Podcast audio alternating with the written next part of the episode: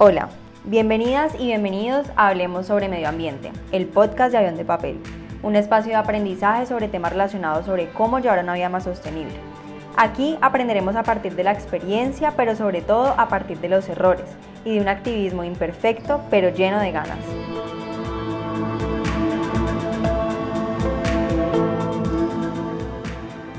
Bienvenidas y bienvenidos a un nuevo episodio. Hoy voy a hablarles de un tema que la verdad me han pedido mucho y que pensé que era como algo muy específico, que tal vez se podía explicar de alguna otra manera, pero después recordé cómo me había sentido yo en otras ocasiones o sobre todo cuando estaba iniciando este intento de una vida más sostenible y es que muchas veces me sentí que estaba como adivinándolo todo o sea, que yo intentaba buscar y no encontraba un paso a paso para tener en general como una vida mucho más sostenible. Y aunque luego pues la verdad me di cuenta que un paso a paso o una checklist no funciona para este tipo de cosas, sí me ayudó muchísimo saber y conocer otras alternativas para ser más sostenible. Y pues por eso es que estoy haciendo básicamente este episodio. La verdad es que muchas veces queremos hacer algo y no sabemos ni siquiera por dónde iniciar. Por ejemplo, lo que me llevó a mí a querer tener una vida más sostenible fue la basura que sacaba casi todos los días de mi cocina. Ese fue como el momento, yo le digo como el momento en que uno hace un clic. Y lo mismo me pasó con el veganismo y lo mismo me pasó con la ropa y como con muchas cosas en mi vida que eran obvias, que muy seguramente sí las sabía. Eh, por ejemplo, con la carne, pues yo sí sabía que era un animal muerto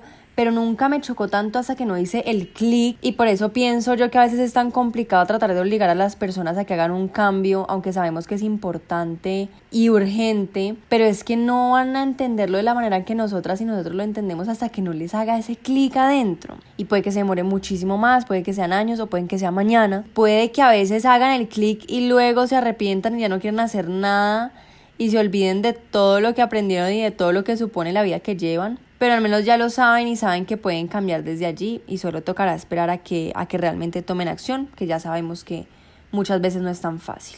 Entonces, bueno, cuando yo hice clic, que, empecé a, a ver que sacaba mucha basura de mi cocina. Y es que en muchas ocasiones eran cantidades absurdas y solo vivíamos dos personas, dos personas que consumíamos sin pensar, que elegíamos el producto más económico sin importar los empaques excesivos, que cuando la basura se la llevaba el camión no nos importaba qué sucedía luego con ella, con tal de que ya no estuviera en nuestra casa haciendo bulto y pues que hoy en día la verdad soy mucho más consciente de lo que sale de mi casa y, y, saber que eso que sale de mi casa es responsabilidad mía y de nadie más. Cada empaque, cada residuo generado, todo lo que consumo y que luego se convierte en basura sucede así porque lo he decidido yo y asimismo yo soy la que puedo cambiarlo.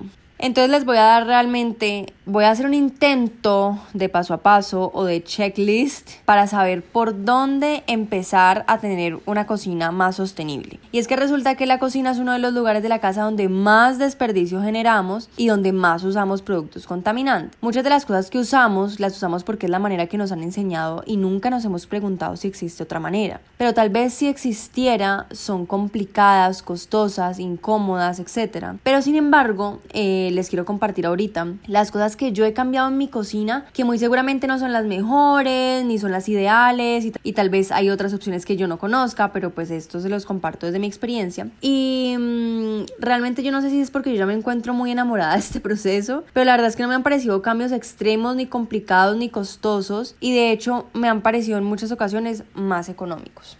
Entonces primero voy a empezar con la basura. Reciclar no es la única manera de arreglar nuestro problema con la basura. Incluso yo diría que optemos por esta opción de última. Yo no sé si alcanzaron a escuchar el episodio del reciclaje es una mentira mm, y ya sabrán mi posición frente al reciclaje. Entonces, esta es una opción, es buena opción, es verdad, tampoco voy a decir que no sirve para nada, pero dejémosla de última.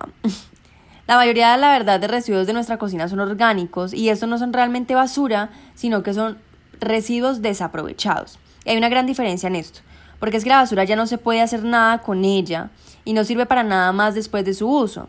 Pero los residuos orgánicos, por ejemplo, pueden convertirse en abono en una compostera, que también les he explicado tanto en mis redes sociales como en mi página web y en episodios de este podcast cómo se hace una compostera. Y otras cosas que ni siquiera bien recicladas se reciclan, como el licopor o ciertos plásticos. Para eso también una excelente solución y son los ecoladrillos. Entonces, ¿qué hago yo en mi casa?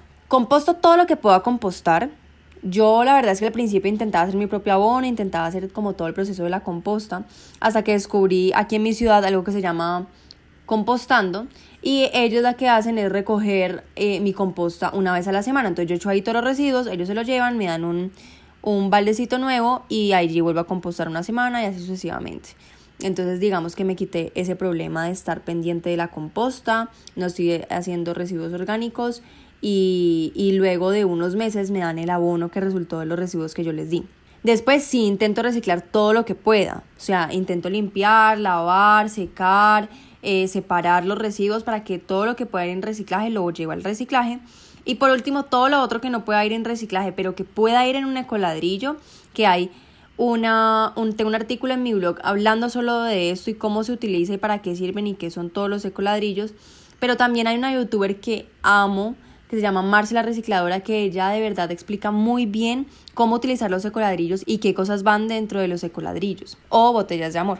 Entonces, por ese lado, eso es lo que yo estoy haciendo en este momento con mi basura. Por otro lado, empecé a reemplazar cosas eh, que yo sabía que estaban generando basura o estaban contaminando y que podrían ser reemplazadas fácilmente. Por ejemplo, la esponja sintética, la que utilizamos toda la vida, la amarilla cuadrada, la reemplacé por una esponja natural de lufa o en Colombia la conocemos como estropajo. Yo pensaba sinceramente que eso iba a lavar re mal. Yo dije, bueno, no importa si tengo que echarle más jaboncito, si tengo que restregar un poquito más duro, todo sea por el medio ambiente. Pero realmente lava súper bien. Yo pensé que iba a ser súper dura, pero no, con el agua se vuelve más suave, como una esponja de verdad. Lava bien, deja todo limpio, no deja cosas engrasadas. Cuando pues ya es mucha grasa, ni siquiera la esponja normal lo lava bien, pues lo dejo en agua caliente y hago como otro tipo de procedimiento.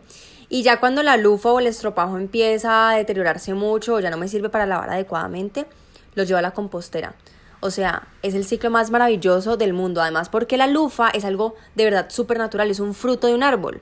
Es más, uno lo podría plantar si tuviera espacio en su casa y ya cuando dé el fruto, uno utilizarlo tanto para lavarse el cuerpo como para lavar la losa.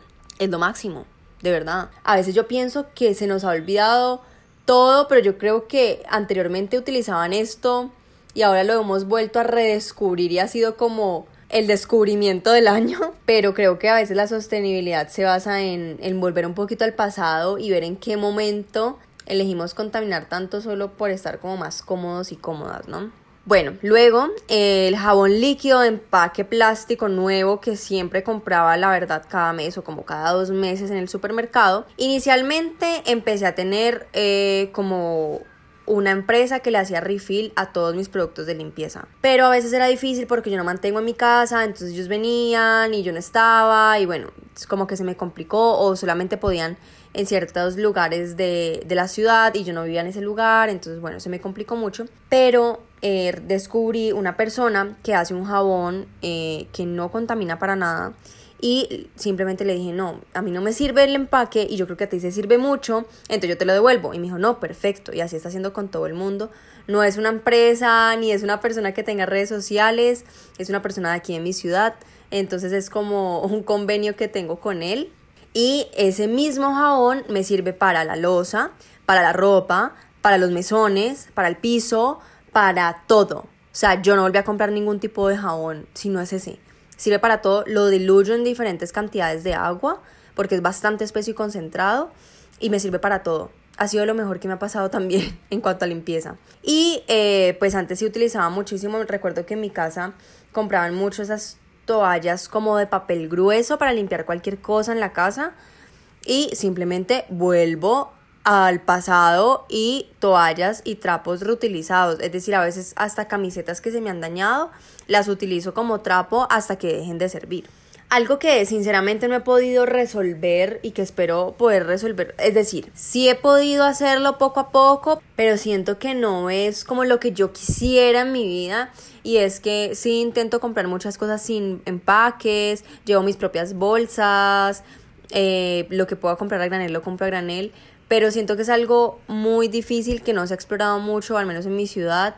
Entonces muchos, por ejemplo, mucha de la comida que yo compro, vegana, vegetariana o lo que sea, vienen una cantidad de empaques plásticos y no tengo manera de decirles, no, mándenmelos sin empaque plástico porque ni siquiera son de la ciudad, tienen que venir en transporte, mil cosas, entonces ese es uno de los puntos de mi cocina que aún no he podido resolver del todo, lo que les digo, hay muchas cosas que sí, pero hay otras que no, y la verdad es que a veces no me queda tiempo de hacerme mis propias carnes, o siéndoles completamente sincera, creo que muchas veces son más ricas las de otras personas, tienen más proteína que tal vez las que yo hago, son mucho más fáciles de utilizar, no sé, siento que para mí es mucho más fácil comprarlas y además como que apoyo esa industria para que no se acabe, siento que a veces las eh, por no apoyar ciertas cosas que nos parecen súper chéveres, eh, se van acabando porque nadie las compra y luego quedamos como, Ay, ¿dónde vuelvo a conseguir eso? Pero sí, vienen una cantidad de plástico que no he podido como ponerle un alto en el camino y eso a veces me frustra mucho, pero después como que entiendo como, bueno, esto se me sale de las manos, estoy haciendo lo, lo mejor que puedo, de verdad, todos los esfuerzos,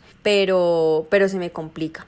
Y algo que está relacionado más con mis mascotas, pero también lo relaciono con la cocina porque es algo pues como de comida y eso. En este momento no tanto porque ya les estoy haciendo mm, dieta natural a mis mascotas, pero cuando compraba concentrado, o sea, las pepitas de concentrado, también era lo mismo. El concentrado granel es el peor concentrado que se puede conseguir.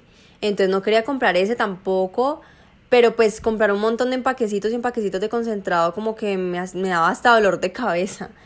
Entonces lo que hacían últimas, como cuando me voy llenando de bolsas plásticas que no sé qué hacer con ellas, es utilizarlas como basura. En vez de comprar bolsas de basura para pues la, la basura que en últimas ni es compostable, ni reciclable, ni puede ir en el recoladrillo, ni nada de esto. En vez de comprar bolsas de esa, paquete de papitas que sobró por allí, bolsa de basura. Eh, bolsa del papel higiénico que eh, se vuelve una bolsa de basura en mi casa. Aquí todo se vuelve una bolsa de basura para al menos poderle dar como el último uso, poder hacer como algo con eso. Cuando yo boto una bolsa completamente limpia a la basura o que alguien lo hace, se me brotan las venas de la cabeza y siento que me va a explotar algo internamente.